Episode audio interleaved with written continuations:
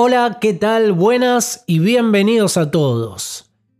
Hay un versículo en Salmo 43, versículo 5, que dice, no hay razón para que me inquiete, no hay razón para que me preocupe, pondré mi confianza en Dios mi Salvador, solo a Él alabaré.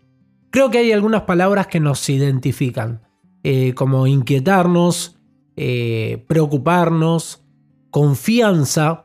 Creo que las tres son tres palabras que puede hablar mucho de nosotros. Quizás somos personas que nos inquietamos por cualquier circunstancia, eh, por cualquier cosa que tenemos que enfrentar, que vivir. Quizás somos de esas personas que nos preocupamos eh, por demás o vivimos continuamente preocupados por las cosas, no descansamos. Aún hay personas que de noche siguen preocupadas, sigue su mente trabajando mientras duermen por las preocupaciones que tienen y eso hace que, que no puedan descansar bien. Y también hay personas que les cuesta confiar.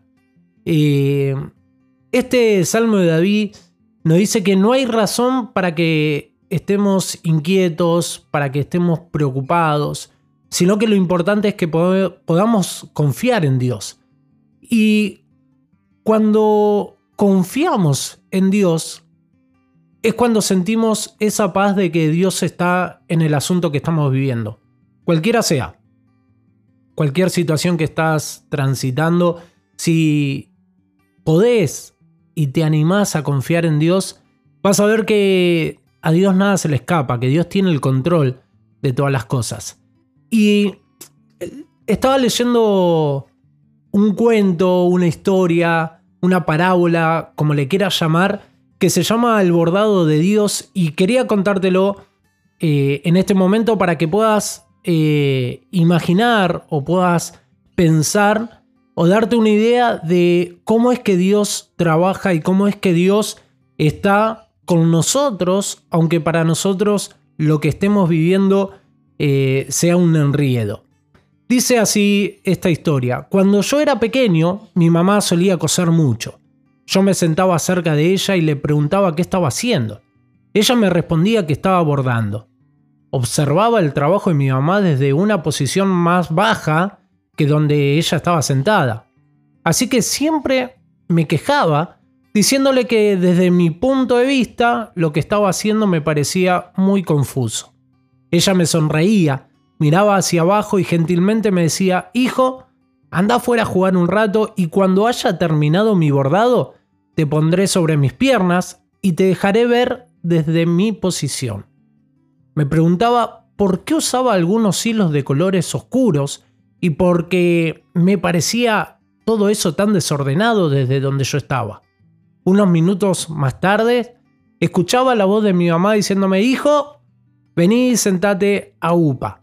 Yo lo hacía de inmediato y me sorprendía y emocionaba al ver la hermosa flor o el bello atardecer en el bordado. No podía creerlo.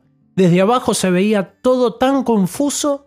Entonces mi mamá me decía, hijo mío, desde abajo se veía confuso y desordenado, pero no te dabas cuenta de que había un plan acá arriba.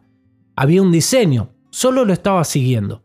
Ahora míralo desde mi posición y sabrás lo que estaba haciendo.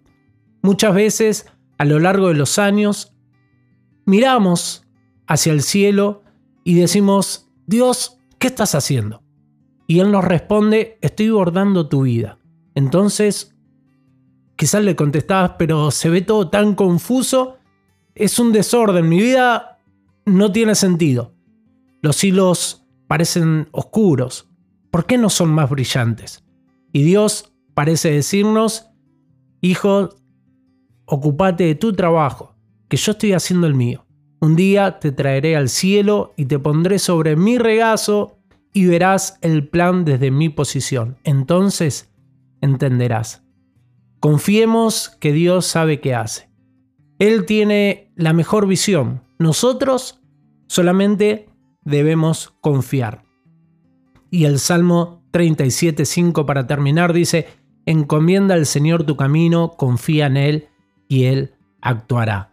Si hoy estás viviendo un momento en tu vida confuso, oscuro, que no entendés el por qué Dios permite las situaciones que estás viviendo, este, este cuento nos lleva a confiar en Dios, de que desde su posición Él sabe qué está haciendo. Él está siguiendo un plan que, aunque no lo entendamos, va a ser lo mejor para nuestra vida. Así que lo que nos queda es confiar en Él porque Él tiene cuidado de nosotros. Te mando un fuerte abrazo, que Dios te bendiga.